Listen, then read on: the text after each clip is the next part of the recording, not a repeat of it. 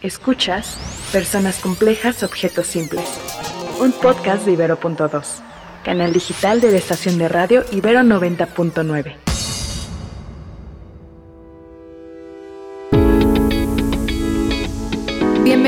Bienvenidas, y bienvenidos a Personas Complejas, Objetos Simples. el podcast en el que hablamos de la sociedad vista a partir del diseño. Yo soy Luciana León de la Barra, un ser bigénero bisexual. Y yo, María Pérez, una mujer cisgénero heterosexual. Y hoy vamos a hablar sobre el ruido de las cosas. Esperamos les guste.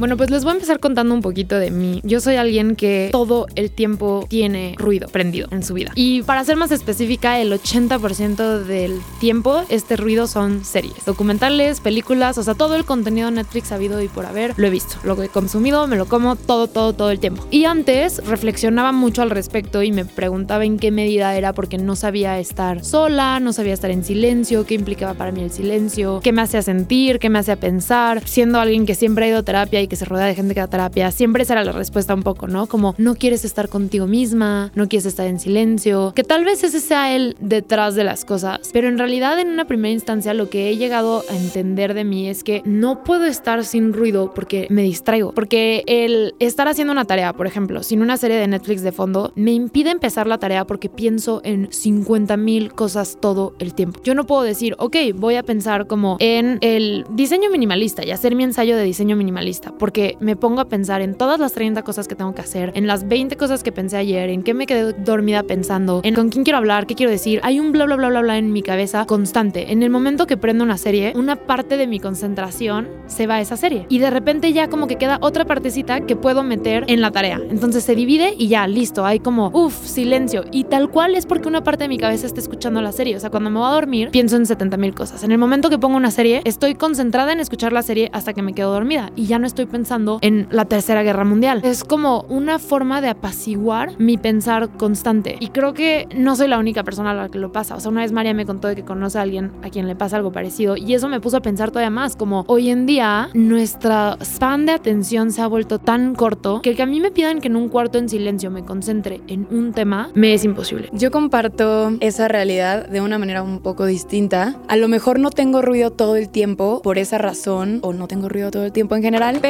que yo empiece un libro, a mí me gusta mucho leer, que yo empiece un libro me cuesta trabajo por ese primer entrar a la concentración. Hay días que lo logro, hay días que no lo logro. Al darme cuenta, platicándolo contigo, escuchándolo de parejas, escuchándolo de otras amigas y amigos, pienso que tanto estamos diseñando un universo en el que necesitas de ruido. Ya no es solo porque Luciana tiene déficit de atención, dudoso, si la mayoría de la población, incluso si la mayoría de la población parece tener déficit de atención, qué sistemas o qué hábitos estamos creando a través del diseño que proliferan esta condición. Sí, es como la necesidad del constante boom, boom, boom, boom, boom, boom, boom, ¿no? Que todo el tiempo esté pasando algo, que todo el tiempo hay algo que pueda ver, que todo el tiempo platicando de esto a mí me hace pensar en Instagram, por ejemplo. Antes Instagram eran fotos cada cuatro días, como cada que le pasaba algo a tu amiga y entonces subía una foto y decías, ay, algo pasó. Pero tú podrías refreshar, refreshar, refreshar y no había constantemente nueva foto, nuevo meme e historias. O sea, el implemento de las stories en Instagram fue una forma de que entres todo el tiempo porque sabes que cada vez que entres va a haber algo nuevo. O sea, y duran poco tiempo, entonces dices, quiero verlo antes de que se acabe. Y estás así, refresh, algo nuevo, refresh, algo nuevo. Y entonces constantemente tu cerebro está de que pim, pim, pim, como recibiendo señales de algo nuevo, diferente, nuevo, diferente, nuevo, diferente. Nunca estás de que, ay, no está pasando nada. Y te acostumbras, o al menos en nuestra experiencia, nos hemos acostumbrado al grado de que se vuelve una necesidad. Y de nuevo, es una conversación que he escuchado de varias personas,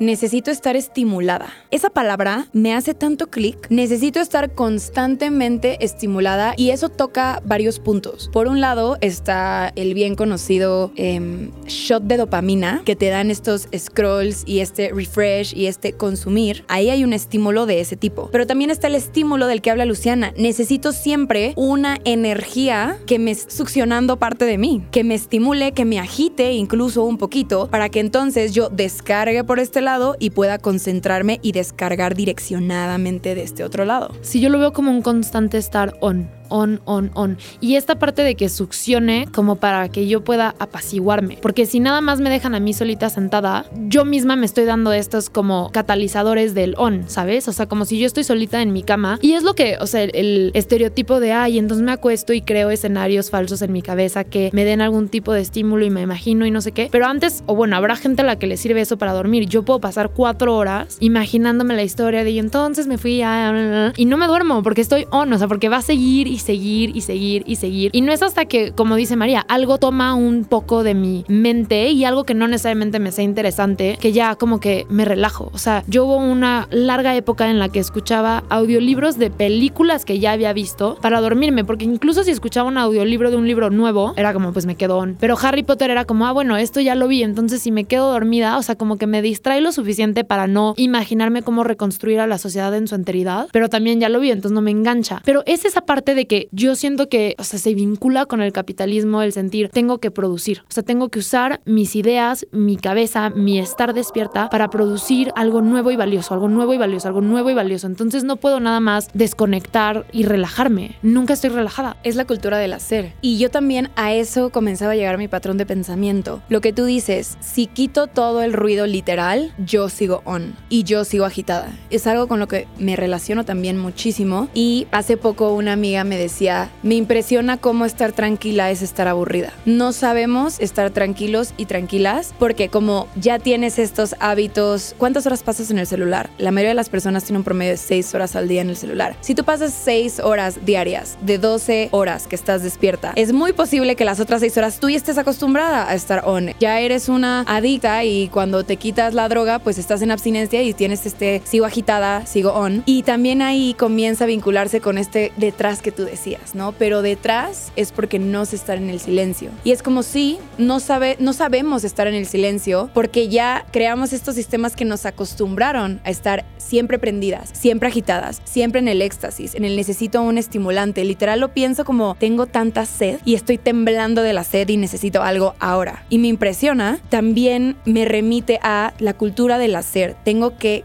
crear algo, porque si no, o yo me estoy estancando, o yo estoy aburrida, o en mi vida no están pasando suficientes cosas. Y de nuevo, ligándolo al diseño, ¿por qué se crearon las historias de Instagram? ¿Qué generaban las historias de Instagram? ¿Qué emoción les generaban? Piénsenlo. En un inicio era una cuestión de envidia, era una cuestión de el miedo de estarte perdiendo de lo que están haciendo otras personas, de Luciana está en una fiesta y yo estoy aquí en mi casa. No quería salir hoy, pero ella está en una fiesta y yo estoy en mi casa, entonces yo no estoy haciendo nada y ella sí. Podemos ir viendo cómo no que la responsabilidad responsabilidad no quede en nosotros y nosotras, porque al final si el problema ya es tuyo, vas a ser tú quien lo tenga que resolver, pero sí encontrar de qué manera estamos fomentando a través del diseño este estilo de vida y estas sensaciones. Y el alejo como de la comodidad de simplemente estar, ¿sabes? O sea, esto que tú dices como de ni quería salir, pero vi que alguien está, estaba afuera haciendo algo en una fiesta o creando un nuevo diseño, un nuevo producto o en una feria, lo que sea, o en un museo. Y entonces dices, puta madre, no estoy haciendo suficiente. Y esa culpa que nos da que nos lleva a la producción. O sea, a mí me impresiona, por ejemplo, yo tengo muy presente como para mí mi parte del amor a ver documentales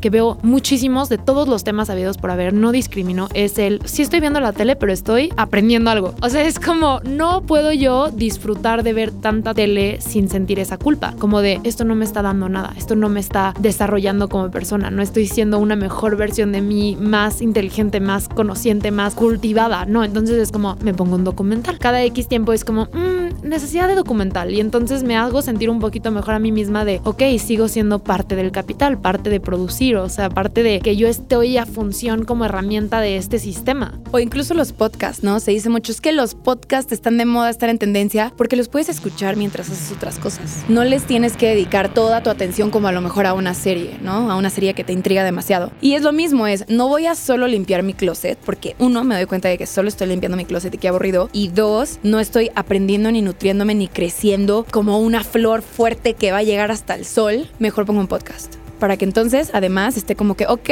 cuando yo emprenda, estoy escuchando un podcast de Girl Boss y me están hablando sobre por qué debes conocer que el porcentaje de tu market share, bla, bla, bla, bla, bla. Y lo vemos como un beneficio, ¿no? Los podcasts son buenos por eso, porque puedes hacer diversas actividades mientras escuchas un podcast. Y en realidad, ¿qué tanto seguimos fomentando estos hábitos? Y esta parte de dividir la atención es que para mí es muy, muy muy latente, o sea, lo veo todo el tiempo. Ahorita que dijiste como de no tengo que poner toda mi atención en podcast. Y yo pensé, güey, en series tampoco. O sea, yo nunca he visto una serie, nunca he visto una serie. Todo el contenido de Netflix me lo he echado, nunca he visto nada. O sea, así de yo sentarme a ver una película, tengo constantemente problemas con mi mamá porque me pide que vea películas con ella y, ok, no nos vemos mucho, yo paso mucho tiempo ocupada y de repente es como, va, mamá, voy a ver una peli contigo. En el momento que saco mi celular, o sea, es como, güey, quedaste en ver una película conmigo y estás en tu celular. Y yo, o sea, lo veo como algo infactible que pase dos horas solo viendo una pantalla sin tener la segunda, sin tener mi laptop y hacer tarea al mismo tiempo. ¿Cómo voy a sentarme nada más? Y en el cine todavía, ¿ok? Llega, es el único lugar en donde por respeto a los demás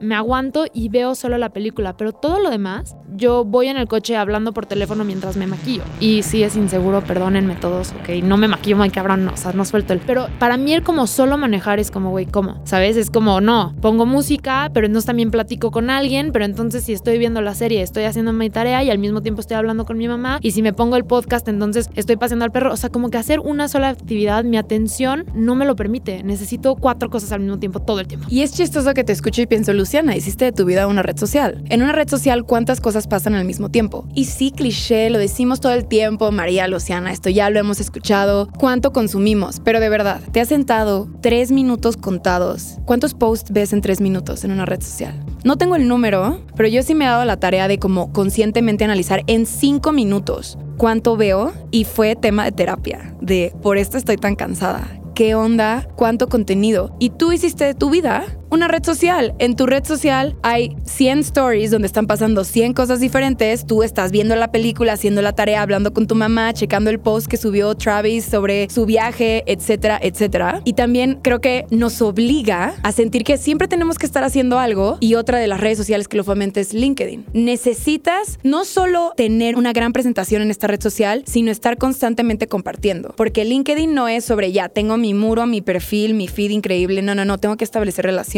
tengo que decir, yo este verano, Nueva York, Wanted Design, muchas gracias por recibirnos, Ibero 2022. Aquí estoy. Sí, me encanta como esta visión de entender que no es el, no sabes estar solo, es todo hoy en día está diseñado para que estés dividiendo tu atención y dándoselo a todo al mismo tiempo. Y a la gente le encanta, o sea, le encanta que tengas cuatro proyectos al mismo tiempo, que también tengas tu empresa, o sea, que tengas tu empresa, que tengas tu proyecto creativo, que aparte de eso trabajes para alguien y que encima tengas dos perros y subas fotos de ellos diario y veas a tu familia, pero también a tus amigos, pero incluso entonces ya somos todos poliamorosos y tengo cuatro novios al mismo tiempo. Elogios. Elogios para Luciana. Luciana, ¿cómo lo haces? Literal, güey, ¿cómo? ¿En cómo te da tiempo? ¿Cuándo? No sé qué. Y es como, y encima ya vi la última serie que salió, claro, platiquémosla, porque mientras lo hacía, veía la serie. O sea, no es no saber estar solos. Es que a mí me da mucha paz como ya entender eso, porque de verdad pasé años de mi vida de que, güey, ¿por qué no puedo estar en silencio? Pero para quien sea que se relacione, entendamos que desde una vista del diseño, así se está diseñando nuestra realidad. O sea, desde las redes sociales, desde las expectativas, desde el diseño del capital y el producir y el producir y el producir, se nos está orillando a que cada vez dividamos nuestra atención más para lograr más, para desarrollar más, crear más, producir más. Este tema da para más porque me dejas pensando cómo lo comenzamos a asociar con la felicidad. Sé que te relacionas con que sentirte productiva te hace sentir muy feliz. Creo que personas debajo de los 20 años de edad no podrán relacionarse tan puramente con este concepto de me siento tan bien cuando soy productiva. Creo que es algo que cuando vas creciendo va dejando de ser una conversación y estableciéndose como una realidad. Pero por hoy, esta solo fue nuestra visión de las cosas. Queremos saber cuál es la tuya. Así que escríbenos en Instagram en Ibero99. Nos vemos